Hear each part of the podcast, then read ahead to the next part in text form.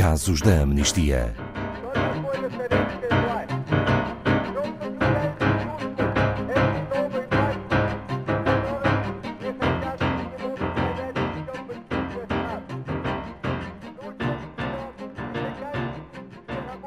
Há momentos em que sentimos que um mundo melhor é possível. Mesmo nos casos mais injustos, de que por vezes falamos aqui nos casos da amnistia, e onde a esperança e a justiça parecem uma impossibilidade, a verdade é que a ação conjunta de pessoas em todo o mundo é mesmo capaz de produzir uma mudança incrível. E é exatamente sobre isso que vamos falar aqui hoje, sobre como podemos mudar a vida de pessoas que foram presas injustamente, simplesmente por terem defendido os direitos humanos. Hoje, falamos das boas notícias relativas ao caso da corajosa Nassima Al-Sadá. Bom dia, Paulo Fontes, diretor de Comunicação e Campanhas da Amnistia Internacional Portugal. Talvez muitos dos nossos ouvintes ainda se lembrem da história de Nassima, mas poderia recordar-nos brevemente o que aconteceu a esta defensora de direitos humanos? Sim, Ana Paula, antes mais um bom dia para si e para todos os ouvintes. Nassim Al-Sadá, como referiu, é, é uma defensora dos direitos humanos na Arábia Saudita. Foi presa em julho de 2018 pelo trabalho que tem desenvolvido ao longo do, dos anos, trabalho pacífico de defesa dos direitos humanos na Arábia Saudita. Já na prisão, foi vítima de maus tratos e, durante um ano, foi colocada numa cela pequeníssima, em regime de solitária, completamente isolada de outras pessoas.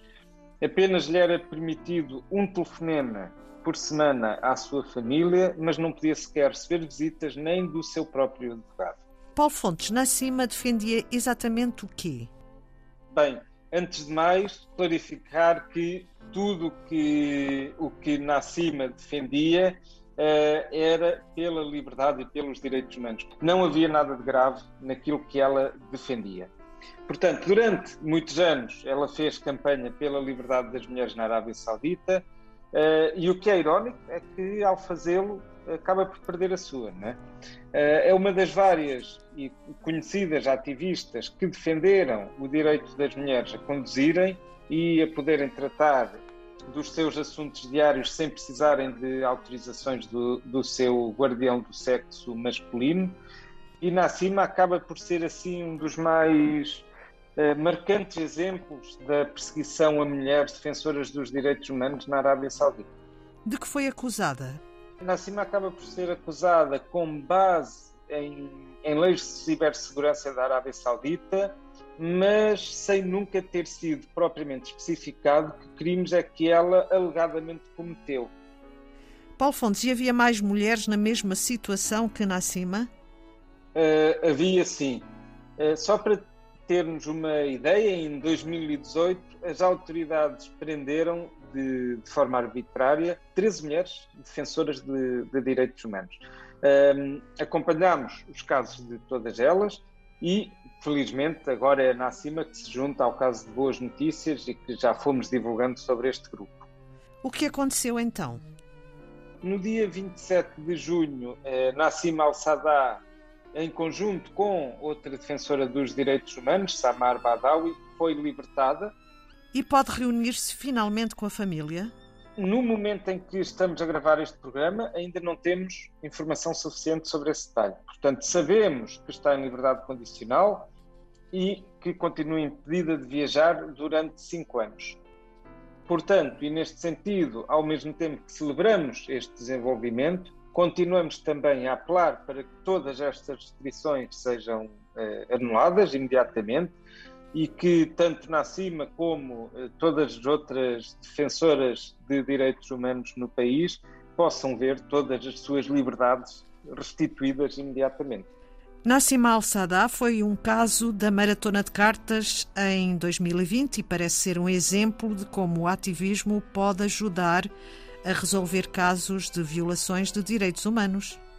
É, é verdade, Ana Paula. O ativismo pode de facto ajudar a fazer a diferença e foi com muita felicidade, obviamente, que recebemos esta notícia, porque foi um caso que acompanhamos muito de perto e para o qual conseguimos mobilizar muitas pessoas a, a agirem como disse, integrado neste nosso projeto que é a Maratona de Cartas.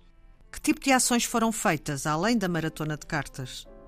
Foram várias. Só, só em Portugal posso partilhar que foram enviadas mais de 400 mensagens de solidariedade dirigidas à Nassima e aos seus filhos, uh, e dos quais recebemos registros que foram entregues, e que para, quer para a Nassima, quer para a família, estas mensagens de solidariedade são sempre muito importantes, porque as pessoas, uh, é, é elas perceberem que têm uh, o mundo com elas, é? e, e, e que têm o suporte de centenas e milhares de pessoas. Foram também entregues mais de 40 mil assinaturas às autoridades da Arábia Saudita, só de Portugal, e de todo o mundo foram mais de 700 mil as assinaturas. Infelizmente, por questões de segurança da Nassima, não podemos divulgar estes detalhes logo quando aconteceram, mas hoje, com ela em liberdade, é, é de facto o momento de celebrar. Paulo Fontes, parece ser muito importante a resiliência, nunca desistir de lutar por eh, casos destes. É verdade, a resiliência naquilo que é o trabalho nos direitos humanos é importantíssimo, são mudanças que demoram muito tempo a acontecer. Quantas mais pessoas formos nessa luta e nessa resiliência, mais depressa o sucesso eh, virá e mais depressa o mundo mudará para ser melhor e para que todas as pessoas tenham os seus direitos humanos garantidos. E com isso continuaremos com todas as pessoas também que nos estão a ouvir e que se quiserem juntar a nós no nosso site e nas nossas redes sociais.